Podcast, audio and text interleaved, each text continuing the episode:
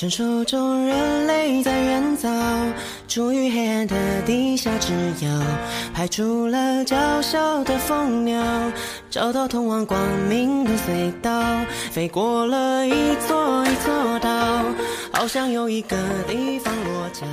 把沧海桑田，我不去。欢迎大家来收听高贵的岛，呃，高贵的 FM 咪咪哟。来，今天我左边的是高嘉诚，右边的是曹富贵。咋了吧？左边是哎，这这一期必须跟大家讲，这一期有两个曹富贵，但是其实是有区别的。就是在我第一次跟，哎，我现在好难区分啊，要怎么区分？曹富贵，曹富富贵儿曹富贵儿，对 我现在跟两个姓曹的人坐在一起，这两个人都有网艺名叫曹富贵。嗯，然后呢，我第一次跟曹，就跟我们原本这个曹富贵，就是现在这个电台的主播录的时候，有一个网友问我说：“哎，那个曹富贵怎么来了？”后来发现他把你当成了这个曹富贵是啊。是啊，但是大家一听你的声音，肯定能区分出来了。你说话我是不是更娘一点儿？不可能啊，那不不，我我这个就是一个纯纯的，行，大家已经能听得出来这个声音。就是我我的区分标准是现有的这个嗯听起来更像无赖一点。我们好像是在大概相同的时间段不约而同取了这个名字，然后后来都认识高嘉诚。真的吗？我是一七年，我是六年，呃，我对我差不多那时候刚开有微微某某博呀，某博，其实就是微博，根本就是一个凉了的平台，谁在乎它呀？哎，然后呢，别给我在那儿，别那儿乱得罪人。微博前员工。对，然后那个时候就用的这个名字，那是有一学姐起的。然后她说，如果你开了什么号的话，你要用这个名字，我就为啥特别信，我也不知道，她就这么说的。然后我就用了这个名字，后来就觉得你们对财富的这个向往有一些太表面了，确实确实高手才。你这高收入算了。行，今天都在我们家，我们仨今天要聊一个就是说非常严肃的话题，也是之前有网友留言希望我们聊一下的。刚才这个曹富贵嗯，来到我们小区的时候，说我在这个小区里面进来的第一个瞬间就是说那个谁谁谁他们家爸妈怎么没在底下遛狗呀？嗯这个谁谁是是我们的一个同事，在这小区里买了房。我说，哎，那他也他也点是买的住这儿啊？对，他说重点人家是买的，哎什什么意思啊？我租的我就不配在这儿住了，是不是？都是业主，对不对？然后我就引出了这个话题，我说嗯，既然要这样说的话，嗯那要强调那是他爸妈买的。所以我们今天的话题是：人人都有亲爹妈，我们的养父母在哪里？孩子，无论你走到哪儿，都别忘了你的原生家庭。听懂了，听懂了。我们这。我们这播客现在真是鸡飞狗跳，还有狗叫，我真的。嗯四张你为什么要？找曹富贵来聊这个话题？因为那天你跟我说要聊这个的时候，我就不知道为什么想到了他，因为我记得你他原来跟我讲过，说你你爸妈是你爸是老师是吧？我爸妈都是爸妈都是老老师，很理想的家庭啊。啊，但是我但是他其实不是，就是他是我，我觉得我后来长大之后发现，就是很多老师的孩子其实不是我们想象的那样，就是说很乖、很品学兼优。那肯定不是啊，但是有题能问，找着人问呀。但他是他不像那种就是说很乖的家庭长大的小孩，你跟他聊一聊，他一会儿本性暴露了，你就知道了。嗯，我们是那个其实我是一个书香门第，看得出来吗？我看不出来，看不出来，当然不是了，我妈初中毕业。对你先，你先来跟他聊一下。你说说吧，你说吧。我我家里人都是老师，很多人的老师。我们家大概 就是十几个老师，但是我是小时候我们院儿里边儿以及我们家里边儿最不像是老师孩子的人，因为我学习太差了。哦，啊，你数学考过五分吗？我嗯高一点点，我我八分儿，还是 我考过五我爸是数学，老师，我还考过嗯两次呢。我爸因为我数学很差，就是认真的 emo 过，哦啊，跟我说过，就是感觉在，因为我成绩太差，所以他在朋友面前有点拿抬不起头抬不起头。哦，但是你当时还很小啊，这有什么就关系就？是关键是大了之后，我成绩也没变好。成绩更差了，对，尤其是我发现我真的不适合学数学以及理科，我也是啊，然后我爸是数学老师，但他感觉学数学这个东西就是馊他妈简单。他他他们是高中、初中还是大学老师？初中的数学，我爸是初中数学，然后我爸是初中的校长，啊然后妈是妈是小学老师，小学语文老师。哦，所以就是小学语文老师加初中的数学老师嗯的父母家庭，对，挺所以所以从我上幼儿园到我高中毕业，所有的老师都是他们一手安排的，就是我每一个每一个老师都是他们认识的，然后你的一举一动在他们的控制之中。对，所以我小从小到大没有什么事情是在学校里的家里人不知道的，那他们会跟你安排那种就是他们的好朋友来带你，还是说这个老安排前都是好朋友。就因为你这关系都恶化了？为啥呀？可能说安排之前关系还不错吧。为啥是你很难管，还是成单纯成绩不好？我就是从小到大都很难管。我高中的时候，班主任有认真的跟我交流过，说如果你要是玩的话，或者是你要是怎么样做自己，你就做你自己，但是不要把身边的其他的朋友让他们意识觉醒你。在干嘛？你在学中间干嘛？你学要干嘛？就是在我上高中的时候，我们班同学不是很多人，他就也不知道自己喜欢啥，或者是做什么东西。我说我说你要是不喜欢学，你就。趁早趁早搞个备案，你喜欢电焊学电焊，喜欢学啥哦你学啥，不要在这浪费时间。然后我们同学就有很多原来在摇摆期间，后来就干脆就是学电焊放弃掉。你在学校挖生源，往外边输送。他就是像那种，就是你知道吧，指引哈利波特去学魔法的那那种那个。不是那个中世纪的女巫，就是讲一些在这个 腐蚀大家。对原来的体系内不行。大家就是，如果你喜欢自由，你就早点去追寻哎，但你这个啊想法，我觉得还挺具有代表性的，就是就是只有老师家的孩子才会过早的看清这个这个这个情况。但他的区别就是在于他看清了，可是他自己在人家那个要求的那个环境里面，他也没表现多好。就是既没达标，还要破坏其他人达标。就是因为我看，因为我看其他人，我上高中的时候，我是玩的，就是安排的很好。就是我当时我是艺术生，我想说我要是考一个大学，中间我大概需要 A、B、C 怎么做，大概考个差不多的分就得了啊。嗯然后我有些同学，他就是明上上学都上的很痛苦，嗯，他明要度过那个时间，但是中间就要靠一些别的事情来度过这段时间，把高中上完。但是高中过后要干嘛，他也不知道。我说你要是喜欢啥，你就先做啥，不要把这段时间浪费过去。然后我就在教我同学像我一样，把这个高中毕业前的时间打发好。所以你那段时间就是靠嗯我在包夜看前潜伏，反正安排的很丰富。对对对，安排的很。丰富啊。那你爸妈当时对你的态度是？呃，对我态度就是说，你要是能上上大学，我不管你怎么样，因为他们断定我是上不了大学的啊啊。那我当时去艺考还是有考一些其他的学校，然后有合格证。当然，因为最后高考成绩实在太差，就只上了我们学校 啊。就为了不得罪这个但也还是上了学了别问了，别问是哪个学校了，别问。但是这个这个这个怎么会家长会觉得说肯定考不上呢？就因为我从小到大学习都很差，但是是不是因为老嗯老师带着老师滤镜，他见识过就是特别好的学生或者是什么，他才会这样评判呢？还是说你真的就是咱们就现在说换一父母，你也算是学习差的是吗？也不算。我我在哪种考核条件下都 我觉得你这个问的就很 很有失你正常的水准。就是，但是这个就是事儿，父母不不会因为是老师就把标准拉高，父母正因为是老师，他看过差的那个标准，发现他儿子居然在差的标准之下，你知道这才崩溃。真的吗？所以因为我看他们是不能接受我比其他人学习差，或者是但你应该会有一个长项吧？就是比如对于老师来讲，他应该会更多的发掘你的长项，让同学觉醒因为啊！因为你知道。他们社交社交。我因为你知道我，啊比如我父母的话，他们就是就是他们不是受过特别高的教育的人啊，所以在我考考上初中的时候，我爸就觉得已经是高材生了。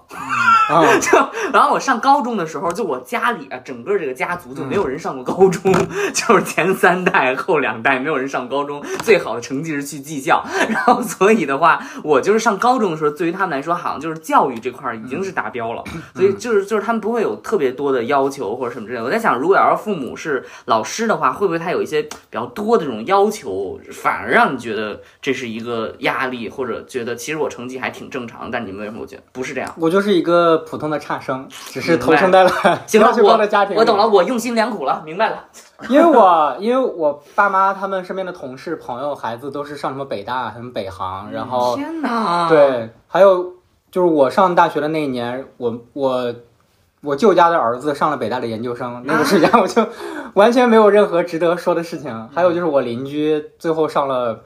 也都是什么北大的研究生啊，嗯，那你所以我是 我，那你们家一家真真正的是高知哎，我要做到普通学习普通都很难啊。那你们家真的是啊。高知哎，我们，我是是我们家家。没有比点儿，我们家没有逼数的人。真的哎，真的是一家高知，嗯大家都是清北，然后还不是我舅的儿子，他学习特别好，然后我舅的女儿也是上的华科的研究生。啊，哇塞哇塞，那你所以考考上大学或者考上好大学，对他们来说就是一个就是很简单的事情啊。常理所以我在我们家学习不好，才是一个非常反常以及让他们觉得明白离谱的事情。我有个问题，啊那你你现在这样，就是你回到家里的话，你们嗯家人就是所有的不不包括父母在内，其他亲戚会因为你的这个学习差，然后你现在从事的工作跟觉得你是异类吗？对 教育局开会，突然闯入了一个娱乐圈的工作者。自从我上大学过后，这一切都发生了改变。嗯改变，就我包括我后来工作过后做这些事情，因为已经超过了原来他们认知的范围。明白从前我们那儿人是没有感觉你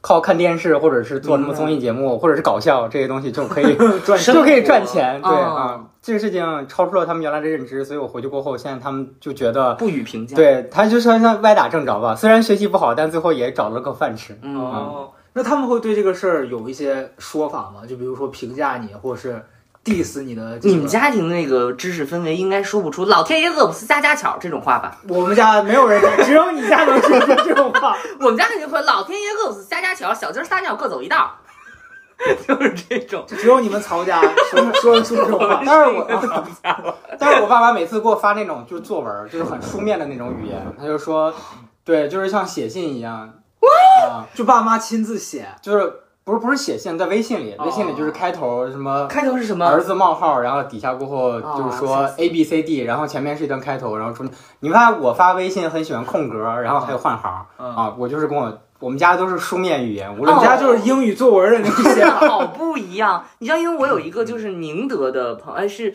是哪儿的？宁德，宁德在哪儿？福建哎，对，就是那儿的。宁德时代电池是不是？他我不是他他父亲还要给他写纸质信，然后打开之后还是那种文体，谁谁谁亲戚，然后通篇我都真的读不懂，通篇我都读不懂，然后一大篇讲了半天就是说你要结婚快点儿，但是我完全读不懂，啊他讲的就是那种特措措措辞。那你家是还会给你写信那种？啊，我们家就我们家很传统，而且很，感觉很书香。我刚刚想找一个负面词汇，但发现我有点词穷，大概就是我们家很传统。我来帮你说什么负负面词汇，你大概形容一下。不要破坏别人家庭环境。对，因为我我发现我从小到大的时候，朋友他们跟家人有时候就基本上很多人都是每天晚上都会跟家人聊几句，或者经常视频，但我们很少，我们可能一周或者是一个月。大家发一发图片，或者是转一些新闻到自己家里群里边，我们很少说嗯，就是生活化啊，我们很少说生活的话，就是因为一般我在朋友圈发了什么事情过后，我家人都会提醒我说这句话你不应该说。啊，对，这你是是得要发好几天才会提醒。就比如说有发了一些社会新闻或者怎么样的话，然后他们就说这个事情在没有盖棺定论之前，我们作为怎么样应该相信官方的评价，啊对，然后你不要被一些片面的东西对对对，蒙蔽影响了双眼，影响你的思维啊被。带走，就是很严谨的这对，种很很严谨，很正确。对，所所以我朋友圈就很少发，或者发的话我也会屏蔽一下他们。你全发微博上了。而且 昨天还说，昨对天昨天我见一个朋友，然后他不是不玩微博了吗？啊，就怕啊，然后啊他说，他说你知道我为什么不玩微博了？就是有时候一打开，发现曹晨转发那些东西，就说的是他。社会新闻。对，我就爱转发这些东西，但我在朋友圈就岁月静好啊。哎，那你这种行为还挺知识分子的耶，就是关心时事，关心这个天下事，然后平常表现比较 peace，然后家庭之间，其实还还挺有你的这个这个这个家庭氛围的耶。呃，我没有，我家人我家人不关心这些东西，我家人他们只关心就是 他们他们关心的是媒体上都是我们不关注的，就是嗯。比如菜说重重金求子啊，他 现在他们可能要重金求子了，重金求二子，对，想想把他就是练个小号啊。认识认识我呀。啊，你哎，有了，你让你妈认识一下我啊，你就她就知道你有多好，就是平行世界的另外一个孩儿啊，也叫曹富贵儿，对，他就知道你有多好了。天啊，老师要是能教出你这样的孩儿，真的不知道是教啥课的。就是于丹啊，反正我就是像那种特别不像老师的小孩儿的孩子啊嗯，潘好像也是老师孩子，他他哦对对对他爸妈也是老师啊，哦，老师的孩子什么样？哎，我发现是这样，就是其实小时候，因为你像我，我跟你的父母其实都属于就是文化水平程度不是特别高的，嗯就属于正常，可能偏低。对。然后小时候我的班主任的小孩在隔壁班，然后那时候，因为你知道他是老师的孩子，你就会觉得他应该是学习很好的，但是那小朋友的想法嘛。嗯，但后来我长大的过程当中，我就发现我们老师的那个小孩儿越走越偏，就不是我们想的那样。那个那个男孩儿后来一开始学习很好，后来初中的时候上了一个还挺好的学校，高中不知道为啥就辍学了。然后后来我记得我们高考好多人都上大学了，然后我听说那个男的就是混了一个类似中专还是还是高职这样子的一个学历，然后回去也不工作，然后就后来很多年后耳闻说他把他妈就我们那老师气的就不行，啊，就完全是两个方向，是这种这种这种家长的家庭，就是他其实，在某一个呃方面是其实是比较优越或者领先的。比如说像我刚才说，这是教育层面比较优越，就是大家他自己当老师了嘛，他肯定会比当时大多数的家长的这个学习背景和知识背景更更好一点。他其实也是一种优越。其实我我有时在想，就是这个不同的家庭，他不同的优越条件，带孩子来讲，他可能也是一种其他方面的压力。对，但是我我现在很很难想象他富二代有什么压力。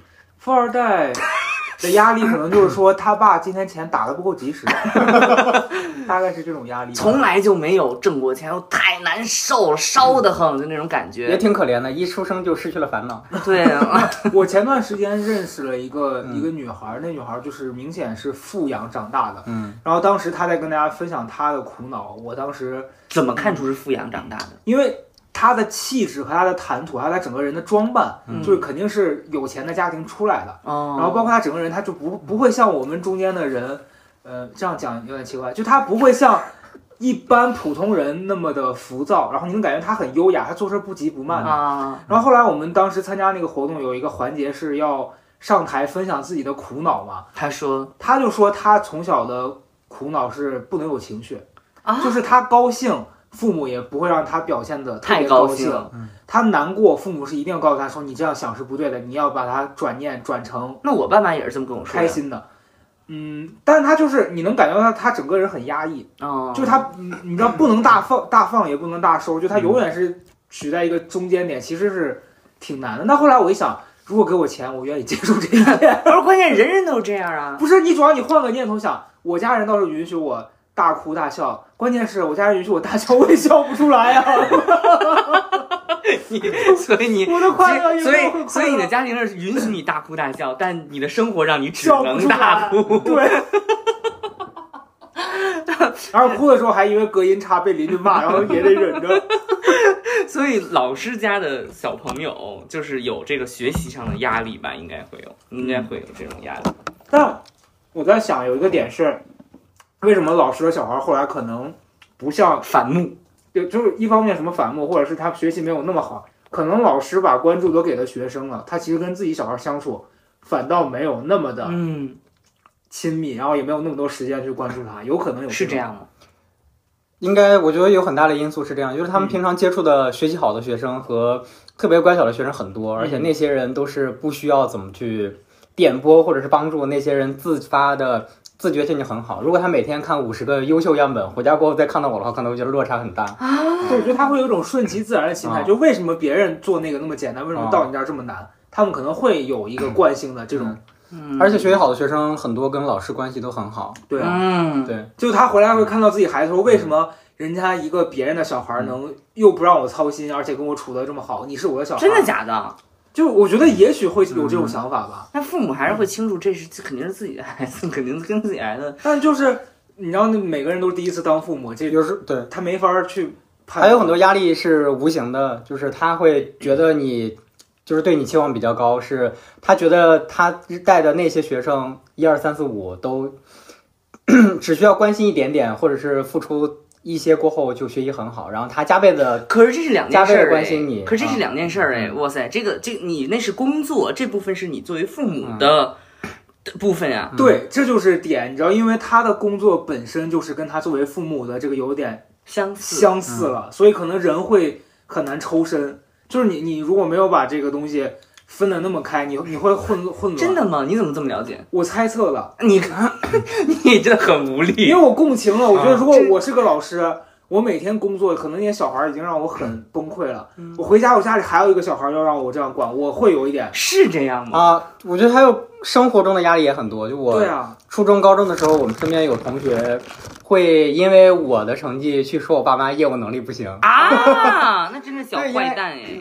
因为我那不恰恰能证明老师把 精力奉献给了同学吗因为？我上初中的时候，我那个同学他就说他爸是数学老师，他爸还是咱学校的校长。因为我有段时间在我爸学校里上学，啊他就说他那个他成绩那么差，看来他爸也没有把他教的很好啊。那我们学习不好也很正常。我想说那，那这个小孩有点就是说在诡 辩，而且是当着我的面跟我说的，就说对啊，看你学习成绩也就一般，我们觉得我们也差不多了。那你就应该，如果是我的话，我爸是校长，我想考什么大学，他随便给我保送，你行吗？我爸是初中校长，这啊这这这他爸也做不到，确实。到时候那个同学就会说，你看他爸是校长，他吹牛逼，证明他爸管理也不太行，你知道就你这这就更进一步，我爸是校长，我妈更厉害，我就算进了局子，我也比你强，你这太极端了，你别直接把孩子毒死，臭白烂，这乱教。直接什么臭白蛋。然后呢？我我所以，我初中的时候学习，我就有负向的情绪，是因为大家都觉得你必须要好，或者是我身边朋友也都那样觉得，嗯。所以我初中的时候就是有一种摆烂的情绪在这中间。有一个转折点是我初中的时候我复读了一年，我记得好像之前跟你讲过，对，嗯。是我的成绩可可以上我们的普高，就是我们就是普通的高中但是我爸妈觉得你必须要上我们那儿，就是省重点，就是你最好的高中你就因为这个复读了，对，而且是我觉得我要上普高的事情，但是呢，因为我爸认识我们学校的，后来的时候我上我是复读的那一年回，反正就是中间换了一个学校，呃，我爸帮我做了让我复读的决定啊、嗯，因为他认识我老师，但是呢，嗯那段时间我没有去跟我老师说什么复读的事情，因为我觉得我如果去报哪个高中的话是不需要嗯怎么做具体的细节我已经忘了，反正就是一个应该由我去跟老师沟通的环节，然后我我我爸做决定，我爸替我做了决定，说让我复读一年。啊，所以那一年我就不得不多上了一年的初三啊，啊，这跟那个就是叫什么，就是叫什么来的，就是因为他们觉得如果你的初中成绩不 OK，上高中过后也不会有一个很好的增长，就是你的基础或者对你的成绩不好，所以你必须要把初中的学好了过后才能那问题就来了。上高中啊。后来这一年复读有让你在高中的时候学得更好吗？有让我发现我真的是不适合这个，所以我最后高中就去学了，当了艺术生啊。你嗯，你是从高二才当的高二的时候啊，但哎我发现你是有当艺术啊生的那个潜质，你甚至就是一个艺术家，你感觉到了吗？就他的这种细细致，哎呀，我多希望我们这是个视频节目，啊 现在这么拍我脸上的特写了。不是场面话差不多了。不是不是，我是在你说把高中都说脸你不。理解，你不理解我的那个思路，嗯你不理解我的思路，就是说，因为我为什么说你有这个，就是因为你很早的就知道，你知你知道，就是什么人能当艺术生或者艺术家，就是他很早知道这些不行。因为我是很晚才知道，就是我是一步一步的上初中、上高中，然后这样子，我很晚才知道有一个选择是什么学艺科，当时我也我也觉得这个东西很难很难实现什么之类的。但是因为你看，这就我我一直觉得我那个成长阶段是一个阶阶阶，就是一一一层一层往上走的。那我父母一直会告诉我的是，你就是得要学习，这个才是唯一路径，这个才是唯一的东西。然后呢，因为我的整个家庭当中没有人做到过这件事儿，所以我认为这件事情就是也有结果的结果，所以我我我就会去做。但比如说，我就说，在你的视角里面看到，其实老师大家都是当老师，大家也都有过这种经历，但是你就更早的知道，可能我按照这个路走，也也就这样，我不想不想要不喜欢，它不存在一个幻梦嘛，那你更早地知道自己想要什么。但是我觉得这个事儿是这样，就是你是现在站在这个点儿往回看，哦你会这样推。那作为他，他那时候只是一个高中生，他只是知道自己做不好学习这件事儿，他可能也没那么清晰的知道说哦我要选哪一条路，让我未来做导演什么。他也是一步一步走到现在了。嗯但是你作为家长，可能他作为父母，作为老师，就会觉得说，我现在有一套比较保险的路，是让你经过这个复读。就我也能理解他们，嗯但其实当下你作为曹富贵这个人来说，会很痛苦。真的 weird A 和 B 的 weird，对，因为因为我当时我我高中也是艺考嘛，嗯然后我的艺考是，呃，我也是上了高中之后，我高中其实嗯你是复读一年，我当时想复读，但是确实觉得很麻烦，于是我们家就花钱解决了这个问题。有超能力，弄去借读。你知道借读就是你的学籍放在一个很差的学校，嗯但你可以去另外一个稍微好一点的学校哦上学。然后你再交一笔借读费。对，然后当哦时戒毒费以前很多这种啊，交了九千多吧，反正也挺贵的了。嗯当时九千多呀，咱们收听的年轻朋友很很多不知道，相当于现在一百多万。你说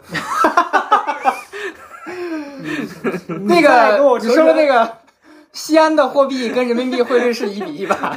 我 你都不知道我是闻到了吗？闻到那危险的信息了吗？我都不知道我是在西安上还是在西天，你们这个 就是，然后后来我们家当时让我去上那个学校，其实我上那学校的过程我也很不开心，因为我初三的时候，我们当时有一个班主任特别讨厌，就是很坏一个物理老师，然后他那个时候也打打学生干嘛的，嗯我还记得我高中报到第一天，我在学校门口遇到他，嗯，他就用一种审视的那种评判的那种态度跟我说：“你怎么来了？”我说：“我来上学呀、嗯他说：“你你你考上了吗？你没考上这个学校吗？你的分儿？”然后我说：“我说那就我们家人花钱让我来戒毒了。嗯，重点就是这老师问了一句说：“那戒毒你怎么非得来这个学校戒毒？你不能去别的地方戒毒吗？”嗯，我当时想干你屁事啊！钱又没交到你这儿，你管我？对啊，然后后来反正还是去了，然后去了之后我就发现，就高中的时候，我高一的时候其实意识到自己应该努力学习了，嗯但我真的就是学不懂，学不懂。嗯就我初中的时候语文跟英语是很好的，上了高中我发现我必须很努力，我才能维持住那个是一般的水平。是，然后那个数学啥的就更不行了，生活就是这样。我的五分就发生在这个阶段 两次，嗯 所以那个时候很很痛苦。我后来要学艺术的时候，也是因为我知道我不学这个我就上不了嗯大学了，所以那个时候我就跟我家人发生了这方面的争执，争执，就是我要去学，但我奶奶不懂嘛，然后我奶奶就会说你去跟年轻的家长，就比如说我姑、我爸去做沟通。嗯我姑一开始也是持一个就是不支持的意见，觉得说这东西你你学这个，啊、你将来出去，咱们家没有人在电视台，你做你做不了这个工作，啊，就这种心态。然后我就跟我爸说，我爸当时那个状态就更不好，我爸就完全就是非常 no，就是不行。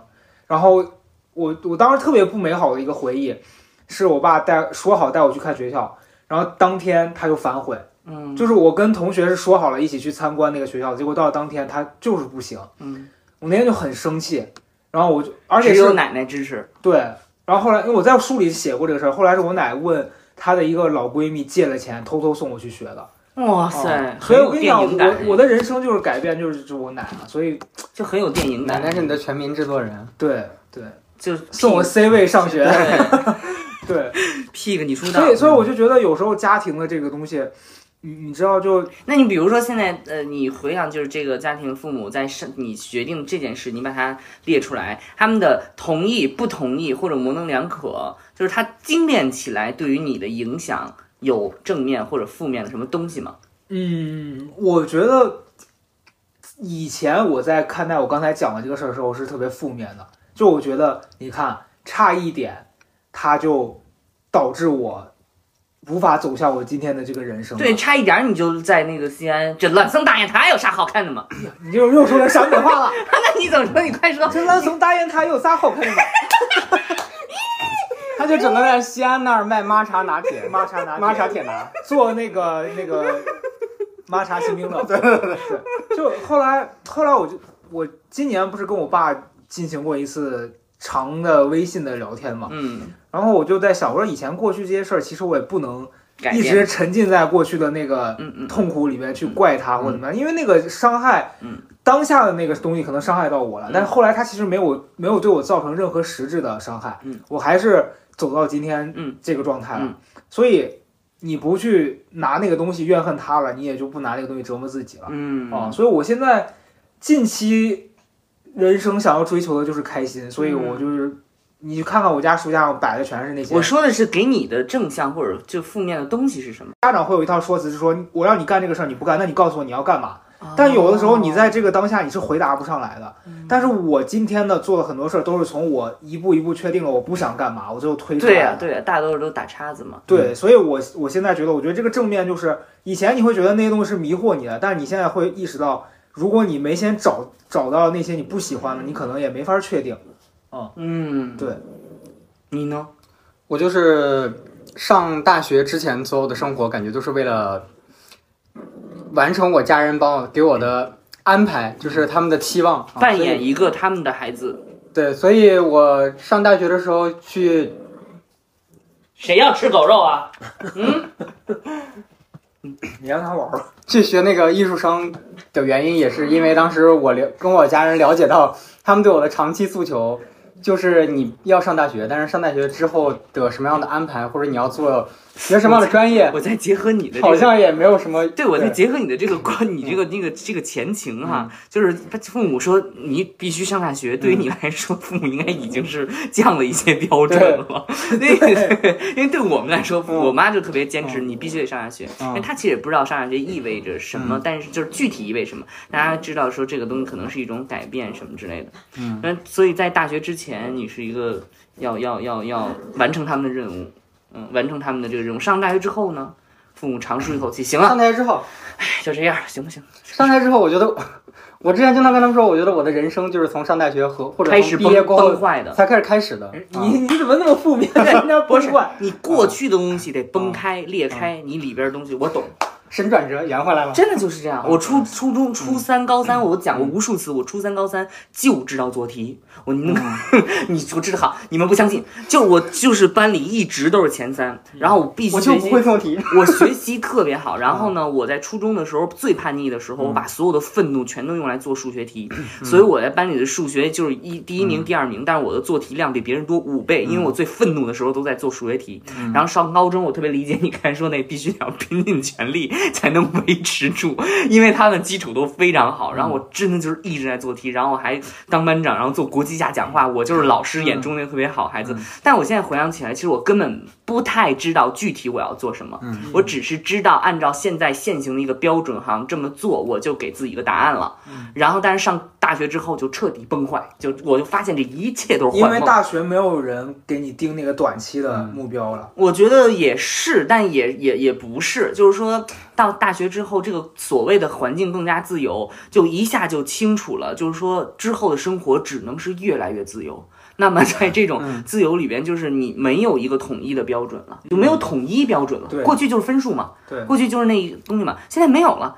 我大学就是从同等来讲，比我高中要差，所以呢，就是我看到一个，就是说，嗯，在一个相对比较就是呃自由的，然后相对比较蛮荒吧，我只能用这个词，这样的环境里大概生活是什么样？我一下子好又清醒了，我原来按照那条路径走好像不太好使，然后我就又又开始自我崩坏。所以说你上大学之后是一个什么样的局面？新的开始是什么？我上大学和我工作这段时间，我觉得人生实在是太精彩了。原来真的，原来做人这么有趣啊！真的我觉得，我觉得我先说啊，我看我你看我说的对不对？因为我觉得他跟你的区别是，你父母从来没有说就是要安排你、支配你，他们只是告诉你说你要学习，然后学习这件事儿刚好你又能做得了，对，然后就就是你一直在这个这个规则里面，你适应的很好。他们在制造一种感同身受的恐慌，你懂吗？他们是在制造一种感同身受的恐慌，他们一直在告诉我的一件非常清楚，就是不要变成我这样。嗯嗯，啊、这个是跟你父母不一样的，他们的是你至少得比我更好，嗯，但他们说是不要变成我这样，他的你知道吗？他的叙述视角是不一样的。就然后他的父母是跟他说你这样是不行的，哦，对对你知道这个是区别，所以他他跟你的心态会变成两种。嗯，所以你你后来大学之后，对我，我感觉我家人以及我家里身边人长期给我的感觉就是说，这件事情对他们来做到轻而易举，现在给了我更好的条件以及嗯，这么多的帮助，为什么我都做不到像他们从前一样。这个就是人生啊，啊？这就是这就是天天天注定对，所以我上大学之前很多的时间，包括我觉得我对于学习的安排，都是为了完成他们心中觉得我应该做成的样子，包括我去。我想到了，如果人人都能像你父母期待的那嗯样，那清华北大就全是你家亲戚了。你想想，你这个高知分子生的小孩也要考这个很好的学校，然后孩子越生越多，生了八个全是上清华北大，那全是你们家的了，别人都考不进去了。他们家就是一个世袭式的上大学。对对，我小时候就是爱看电视，然后爱社交和讲笑话对啊。这就是你的天赋啊，这些东西在上大学之前，通通都是你的被隐藏起来被压抑对，的都是你的缺点，缺点。对，都是你的缺点啊。嗯因为你在课堂上很爱，就是你在跟同学关系很好，这些就是影响到整体的学习氛围啊。哎，我懂，我懂。我妈、我爸妈只会因为一件事而说我这些问题，就是说你现在没好好学习。嗯，他不会说一个东西，但后来我学习解决了之后呢，就学习问题解决了之后，达到他们标准之后呢，他们其实并不太管我其他的这些表达啊什么之类的，参加活动啊什么都不管。但是当时对我来说的一个就是实用主义，在我的身脑海里已经种植下了，就是我会认为我我现在之所以能够有一个比较好的成绩，然后成为老师和家长眼中的这个有希望的好孩子，是因为我没有做那些事，所以我在自己心中曾曾经某个阶段会把那种事情定义为不靠谱的事情。嗯，这个是我自己加上的，然后后来就是，就后来就把它抛到一边去了。嗯反正我刚跟他认识的时候，我我真的是我无法想象出就是他爸妈是老师，因为我们咱们最开始什么样子？那不挺正常的吗？我们当时就刚来，都是刚来北京，嗯，我我比你可能早几个月吧，然后半年们呃小半年吧，嗯那时候我们都在爱奇艺，嗯，然后他反正就属于那种社牛吧，我感觉是那种。哦，就他一进到这个工作场合里面，他会跟大家就是开玩笑，嗯甚至有时候我想说你哪来的就是这种，就跟你熟吗？你就出来跟我开玩笑，来几天？对来几天，然后但殊不知他那时候刚刚认识人类第四五六年，对，然后他跟大家就是很 很很很喜欢跟大家打交道，然后跟每个人开玩笑。但是后来你就觉得这个人挺有趣的，就是他他活泼到你觉得他爸妈是老师哈，就是这种你知道吗？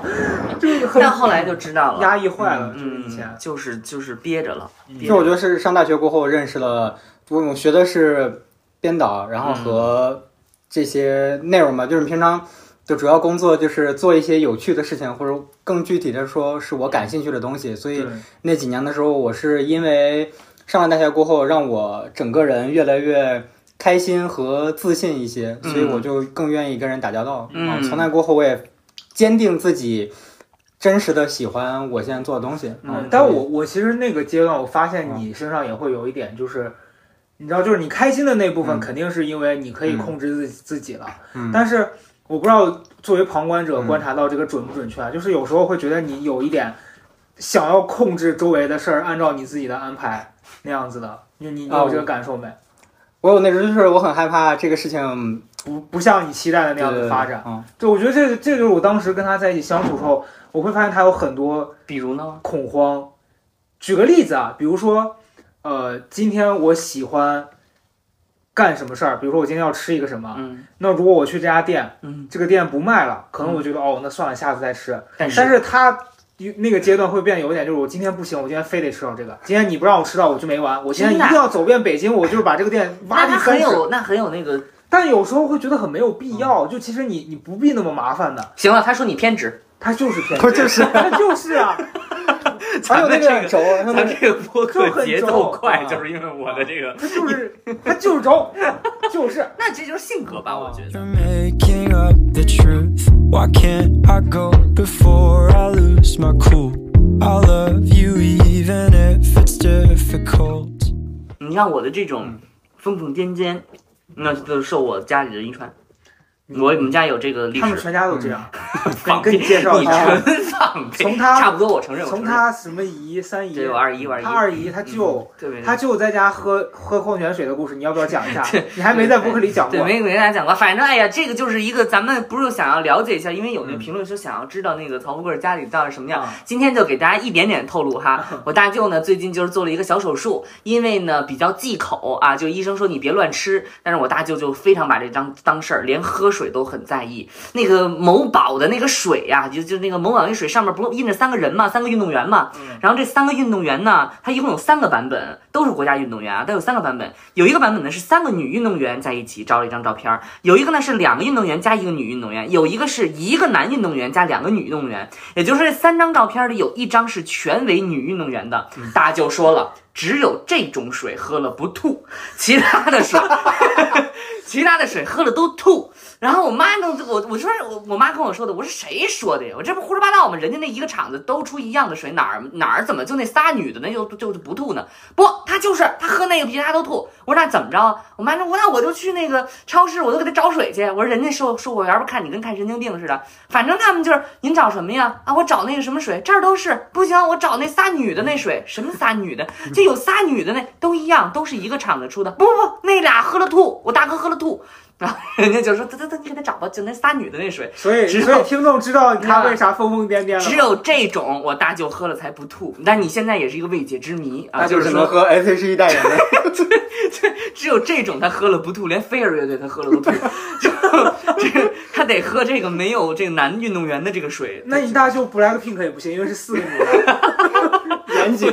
不知道不知道，反正这就是我大舅的故事。哎呀，我太多了，我妈他们家你们家会交流这种欢声笑语，但我们家都不会，我们家只会真的呀只我们家只会阐述这件事情的来龙去脉真，的。那不会把它你过年说成一件有我们家的。叙述感特别强啊，嗯，你知道我二姨管那个手机叫什么吗？嗯有一天就，哎，我那小奸细，我那小奸细，我什么小奸细啊？二姨，那小奸细啊，那小奸细。我二姨说，小奸 我二姨，你为什么要管那个手机叫小奸细啊？啊，你想什么他都知道，你打车他知道去哪儿，你买什么都知道，他还他还老听你的说话，他不小小奸细吗？多准确啊！你哇，你家好妙啊！啊，这就是大的文学家，全都是文学家。所以我有一个好奇，你过年回家，你们家看春晚，你们三个都是坐在那儿认真的写报告，看吗？啊，他们是要。看春晚的啊，那你们会聊那肯定得看会。笑吗？会聊啊？现在春晚也是很难笑。他们是春晚的忠实受众，以及央视一二三六五六七八，就是央视全家桶所有的哦，那你那你。爸妈肯定看过我上开门大吉。上过央视的，就会在我们家人心中认定这是是一个就是资深艺人或那我者是好的艺术家。我在你家已经你就不是。艺人了，你就属于准艺术家、嗯青年表演艺术家等相关那我马上为了改变父母这个印象，我马上就去一趟。我马上送他爸妈一本我越南版的《笑着活下去》，上过央视。妈妈打开《法制进行时》，曹子胜在里边正在 忏悔我呀。因为我那个我们家人对于体制内的迷恋，啊，对对于体中体制内和稳定生活的这种不是说迷中国好家庭。就是认可完全不输于其他任何一个类型的。大家都说那个山东人不是很爱考哎，你家在哪里啊？安徽啊，安徽北部，安哦，那所以比比较偏北方。嗯，嗯，安徽人是吗？哎你不是说山东人怎么了？山东人大家不都说山东人很爱考公务员，还有就是很爱很重视体制内等对于等的。那集体，对这就是种。我们家人就是大概接近于这种的看法和想法，因为嗯一家都是这个老师啊，而且他们都是体制内的，对啊，就是嗯都是老师，都是公有制家庭嘛。那我问一个很俗的问题：你现在的收入应该比你们家当地的就是做这些体制内的人的收入要高吧？嗯是高很多的。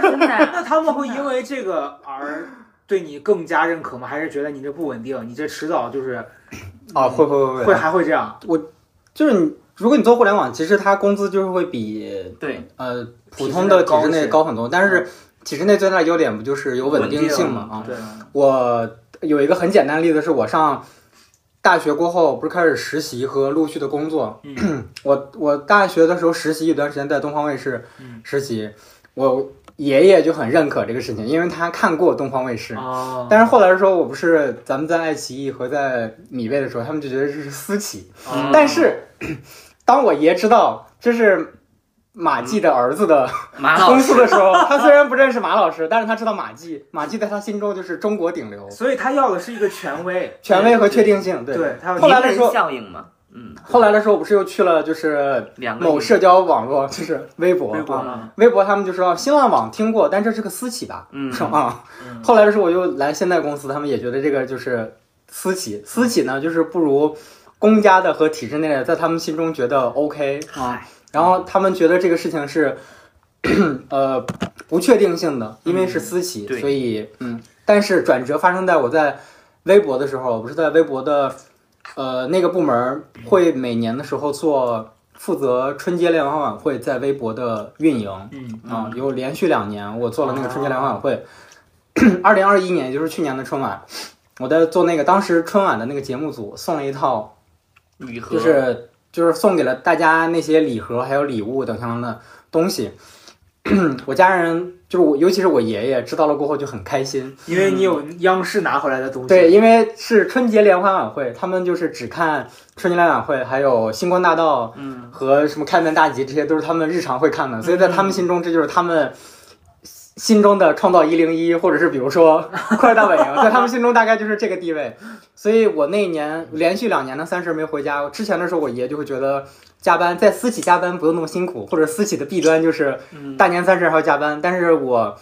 那两年在弄那个春晚的运营的时候，我爷就觉得我在做正事儿回去过后还在跟我们的亲戚朋友就在说他在加班，在做好有趣哦，对在做这个的加班。嗯，好有趣哦，但其实我就是只是在这个春节联欢会中间做了一部分的运营的工作，也没干啥，就是一直日常的东西。只不过这个项目是这个大家都知道的，嗯，嗯，但是他们觉得这个事情，因为跟他们心中觉得一个体制内的或者是大家都看过的特别有名的东西联系在一起，就觉得我做为的这件公家干事，我做的这件事情是正事儿。他觉得他们就觉得这个事儿是有价值的，对为公家做事嘛，对。对，嗯，嗯，尤其是我之前做的项目那些发给我家人看，他们就是他们不关注的，他们不关注，他们说这些就是逗人乐的东西，吃喝玩乐的，对社会没有意义。嗯，哦，他们很讲究意义的意义，义。对意义的意义啊。所以春节联欢晚会这个是服务全中国人民、全世界华人的精神什么什么，他们就觉得这个事情 是一个什么事儿，所以我做春晚的运营，他们就觉得这个事情好顶赞。哎，我觉得这个就是真的是不一样的家庭，大家给出的评论和角度完全是不一样的。嗯嗯，你看，就是你的父母爷爷的话，对于这个每一件事情，他都是以这种就是都是有逻辑的，就是哎，对，都而且这个逻辑是非常正确的逻辑。嗯我们家管你什么神破节目呀，完蛋了，这什么节目，一年不立一年，就是他随便评论，然后他没有他很朴实，他就是普通的非常非常普通人的对于这个世界的感感受，他没有像你们家，我得要先评论一下啊，这个事情是有意义的，我把它分为我们家人还会就是分析一下今年的春节晚会这些节目分别代表着就是需要呈现的什么样的意义和思想。哦很有道理。今年有什么的这种爱找中心思想的？今年的点是扶贫，然后今年的点是什么亲情和睦、创业啊，对对对啊对反映到哪些？然后今年这些呈现了过后，明年开年过后，们对我们应该怎么样的一个心态迎接大的政策是什么？对对，啊所以、哦天哪，知识分子家庭，我跟你真的是，所以小品那些他们就是我们爱看的，就像喜剧大赛这种小品，他们可能就是这是没很难对他们来说是没有信息量的。很难笑得出来，或者因为很多事情他们梗就是他没 get 法不到同。频同频的。对，但是像从前有赵本山，或者是这几年演的贾玲那些小品，他们就很爱看，就是他们觉得很生活，而且能反映出他的家庭关系、代际沟通，就是各种各样的东西哇。对，好有那个年代味儿啊！就对所以我爱我家里边那个爷爷，所以我在家是不敢造次的，我是不敢在家里评论看东西的时候，我是不能流露出那种这种的感觉。就是虽然我在朋友圈里已经跟但你回家如果就这样做了呢？我真的很很很感兴趣，咱俩如果魂穿，我在你们家会怎么样？你会被枪杀。他们都是说你你是文艺综你是文艺工作者啊，菜刀是出来卖的，你是文艺工作者，这么多人看你的节目，混口饭这么多人做你吃罢的内容了，。哎，混口饭吃。中国有几亿人用你们公司等什么软件？我说我就是打工的，就是在那个地方也要有个人的责任意识。你就不是你就把话关键我没拿，个人责任意识的钱呀、你就不是你就已经把话说死，你应该有个人责任意识，没错儿，拿人钱财为人消灾嘛。我说，如果你这么我说就这，那你们是不是我背地里玩这种事？就是你看他现在在这儿嘚儿嘚儿的，他在家他爸妈对在这他不会这样。但我在家我可敢这样。因为你们全家都这样。对现在在家呢，我逐渐开始我要做自己了，嗯但我发现他们的投来的目光是什么样的目光，你知道吗？就是那种哟，这是在干嘛呢？对，你知道你你我听出区别来了，就是他们家是，他如果做了一些反常的事儿，家里人会说你赶紧给我停下来，家里人识好歹，别在这儿现眼了。嗯而你在那个啥的时候，你家里人说哟，这什么新鲜啊？你爸就是《大话西游》里面那个老婆，快出来看上帝啊！你要就是那个，快跟牛王出来看上帝啊！就那种感觉。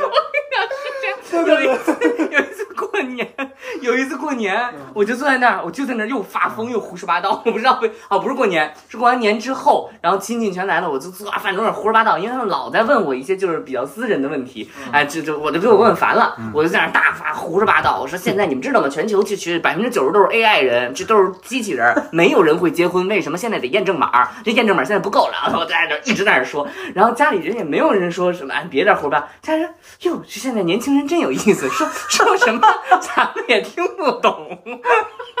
我心想啊，也不是光你听不懂，哎，我建议，我现在在这个节目里面呼吁一下，今年再过年，你开一场付费直播，就在里面纯发疯，让大家来看你跟 家人的互动。你可以跟着春晚同时开播。对，那我那咱们不能抢这个流量啊！万一十多亿人要看我，这怎么办啊？你别说这种话啊，我我不负责任啊，你你然后我我就跟你说，就是我们家里人的话，我发现我现在自己在那胡说八道，他们也不会。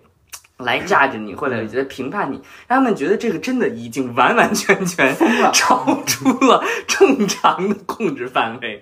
对我最近，那你爸妈的这个怎么讲？我觉得他们的这个理解的这个还是跟我们差不多的，因为我们也是觉得你在我们的 理解范围之外我。最近我最近又啊，我最近又想起来了，因为我不是跟那个我的一个朋友合租嘛，然后呢，朋友是一个女孩儿，嗯然后呢，我妈又给我发，你就这件事情她也能做一个作文，关键是还没有你家那个那么强的作文能力。嗯我妈发了一非常老调长同谈的一段，说啊什么你得要去多做一些什么，最后一句话我真是难以入耳，说你要多做事，因为你是男人。我马上我打，女子也是半边天，男人才能实现共产。你不应该这样说啊！你应该跟你妈说，女人，不要说自己不如男人。对对对。没有你哪来的男人？对，然后我就我就现在也仍然在给我妈在那儿发发疯，然后然后我我反正现在家里对我的包容性比较强吧。因为不包容又能怎么办呢？总不能把你对，我觉得你也可以这样试一试。你别给人家乱建议啊！很难很难。嗯，我不是呃，我我我自己从前的时候感觉自己过得就是很单调，所以我毕业过后有一年是啊，当时宗正纹身了。然后还有我们当时有几个米贝的同事都纹身了，然后我在那一段时间里迅速完成了纹身和打耳洞两件事情，因为我觉得我要叛逆。哦他纹身也很好好你笑。不哦，一般人纹身都纹一些很很对自己有意义、很具象的一些东西他。随便指了一就那你是纹了个什么纹了个，神奇宝贝之类的吧？我纹了个电熨斗。哦，对哦，我当时要纹一个白鹤亮翅，就是一个表情包。对当时这常有纹阻拦，就是那个那个那个白鹤亮翅一定会后悔。不是他绝绝逼当下纹完，他就想问我在干什么？就是你知道有一个表情包叫什么两狗对视那种那种类型的，我那个白鹤亮翅大概就跟那个差不多。我当时想说，我知道这个表情包太他妈有意思了，我要把它纹在身上。然后他们就所有人就阻拦我，然后就说你不可以这样，你将来会后悔的。我说，我当时现在想说，你为什么要阻拦阻止我变成一个更有趣的人？对啊后来我想说，他们阻止的对啊，要不然我变成一个非常可笑的人。嗯，如果我现在纹的是白鹤亮翅四个汉字，你会觉得你就会第二天去截肢。因为其实我对他的就是感受是，我们刚认识的时候和现在他差别还是挺大的。嗯他那时候是那种非常不听劝的，嗯就而且你你如果一定要做，如果你阻拦他一件事儿，就你只是很平常跟他说你别这样，他会觉得你就是榨制我你。在炸他，他就哎我就偏要这样。嗯他那时候刚开始是有点这样的，嗯，现在是听得进去人话，那时候就是蛮偏激。我觉得可能也跟突然到了一个自由的环境，没人管他，他就觉得说我操，我要你要自由的飞，突然拥有了做自己的权利的那一对谁也别来管我，别管我了，嗯就一直这样。那还挺那还挺挺标准的这个嗯成长曲线。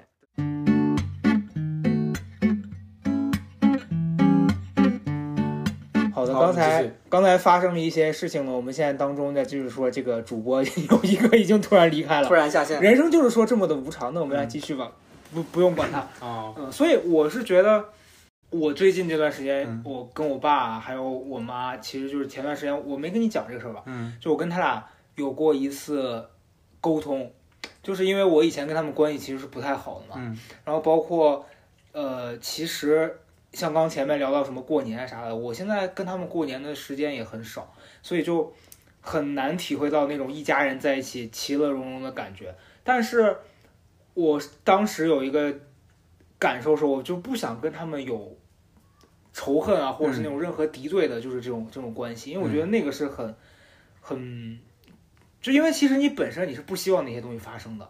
我发现人是这样，就是就是你其实你是想要美好的和他们在一块儿相处的体验的，但是因为你小时候你没得到，嗯然后你在某一个阶段你就会用，那我得不到，我不如就跟他们把关系搞烂吧，就用这种东西来证明你想要哪个东西。嗯，我当我意识到这个事儿的时候，我就觉得我应该跟他们做一个和解。然后当时我先跟我爸发了一个很长的消息嘛，那天我还发朋友圈了，我不知道你看没看到。然后我发了，对我发完的当下，我就觉得我爸肯定会很很震撼吧。然后我爸果然是过了几个小时，我我爸就是给我发消息的时候都有点在哭，嗯我就感觉我爸肯定是看完那个之后应该会崩溃吧。嗯但就是我我写的那个东西，也就是跟大家讲，我说我其实以前因为很多在成长过程当中的不美好的事儿一直怨恨你。嗯但我现在意识到，就是我回到那个阶段去做你该做的那些事儿，我也未必会比你做的更好。所以我现在能做的唯一的事情就是，我不去拿那个事儿为难自己了，也不拿那个事儿怪你了。就希望以后咱们俩关系是 嗯很好的，就是希望我想到你的时候也是开心的，然后咱们俩见面的时候，一切都是让人觉得就是很平和的这种东西。然后我觉得我爸那天应该也收到这个信息，所以我在做这期的这个初心就是觉得想跟很多有这方面困扰的朋友聊一聊，就你知道，就是你你有的事儿你改变不了，但是你只能从自己这块儿找着你想要的那个 peace。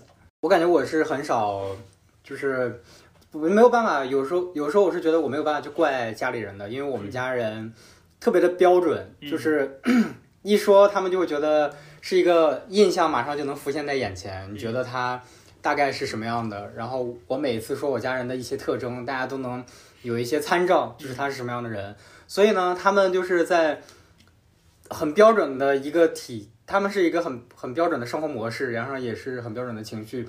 所以在我成长的长大的过程中，我也觉得好像没有什么可埋怨和怪罪的，就是好像我们家庭就是一个模板啊而且他们在这个中间没有对我哪儿不好嗯啊，只是而且他们觉得他们的方式也是很正常和普通，以及对其他的那些学生都是可以适用的模板啊，所以我觉得我的家庭里的内容就怎么说，我就是没有办法去觉得这儿不好啊嗯，那我就只能调整我自己个人的状态对，啊。然后还有就是，我觉得因为家庭的成长的过程中到现在，其实我一直是觉得我很难，很有一部分是很缺乏安全感，我很希望得到很多人的肯定啊，嗯还有很多人的认同，所以就原来我在刚工作那两年，就经常跟大家说我现在过得很快乐，或者是我现在怎么怎么样，就是我总感觉这一部分东西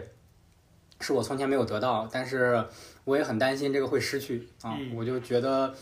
后来工作得到了这些东西呢，很多都是因为幸运，或者是因为什么样的事情，但是我不会因发自内心的觉得这个事情是靠我自己的努力啊、嗯和我自己值得拥有的。因为我从小到大，每次跟家人说我觉得哪个事情我特别开心，或者觉得我做的特别好，他们都会跟我说你做的还不够好，嗯或者谁谁谁可以做的更好。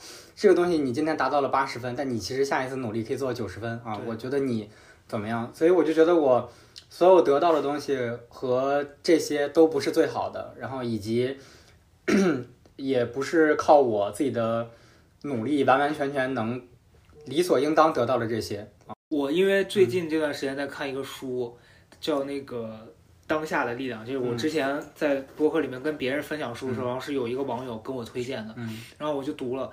然后那个书它其实提到一个概念，就讲说，呃，当你脱离时间对你的控制的时候，嗯。你会感受到非常快乐。嗯。就人为什么会觉得很痛苦、觉得很烦，就是因为你很多过去伤害过你的事儿，你还在恐惧它，然后它会让你有很多不好的感受。嗯你有时候其实已经过去了，但是你忍不住想那些东西。还有就是你对未来有特别多的欲望，你老想着就是你要更多的东西，嗯所以就是你没办法摆脱过去和未来对你的控制，嗯你就会非常难受。然后我有时候在想，就是包括这个家庭的事儿，就经常会有网友可能私信我说，我跟我爸妈在一块儿相处的时候很窒息，我该怎么办？嗯就是我觉得至少你是不是在当下你跟我说这件事儿的时候，他们并没有在伤害你。就有的时候，呃，我知道有很多父母可能是那种真的就是没法相处，或者说他们可能就没连基本的你觉得父母跟孩子的那种基本的爱他们都做不到。嗯但是真的，如果已经是这样的，这如果是一个很悲伤的事实，然后你嗯你要能做的就是让自己。开心，让自己远离他们对你的伤害，然后也嗯不要老想着说我非得要改变他们，让他们跟我有一个特别特别和睦的关系，就是非得强求一个自己得不到的东西，才是这个东西最痛苦的地方。嗯所以我就觉得，嗯，我我在我这几年的时候，有时候之前因为一些关系觉得苦恼的时候，后来跟别人聊，别人就告诉我说，就不要因为任何的关系他有了这个标签，你就觉得说我就应该怎么样，就连亲人也是一样的。如果你的家庭里面的关系真的差到你改变不了，那你就去能去找那些你能选择的让你开心的人在一块儿。我觉得这也是一个很重要的事儿。那如果你能去放下以前的那些不好的回忆，然后跟家人和和睦相处，那就是一个更好的事儿。所以我觉得，嗯，至少我现在这个阶段，我觉得我不会再因为过去受到的伤害什么的，觉得哎特别怨，然后特别想到这个就特别难受。我觉得，嗯，还是希望大家都能找着一个自己的方式，让自己过得更开心吧。哦，我觉得还是跟那个对心态最重要一些，因为离开了家庭过后，不在家的那不在家的其他时间都是自己可以掌控的。对对，就是所以是所以是一样的，就是你不在家，你也可以过自己开心的生活，然后你只要不去想那些让你不高兴的事儿，你此刻就是高兴的。嗯。所以今天挺好的，我觉得今天很很突然，三个人突然变俩人。好的，最后就是希望大家如果有这些方面的困扰啊什么的，然后我们今天聊这些能多少给你一点帮助吧。然后如果你们还有什么困惑，你们也可以在评论里面留一下言，让我们看到了，我们都会去跟你们聊一下。嗯，我今天就是代班的曹富贵儿，对。现在曹富贵，曹富贵儿走了，现在来了个曹富贵，大家就将就听一下吧。他的平替。对，也不是平替了，反正就是你，你就是你，那个什么烟火来着？寻找太阳的梦，自不量力说自己也变成太阳的念头。有时候寂寞，几乎扛不动。咽在喉咙里无人诉说，我们到底在追求些什么？为何一直不断往前冲？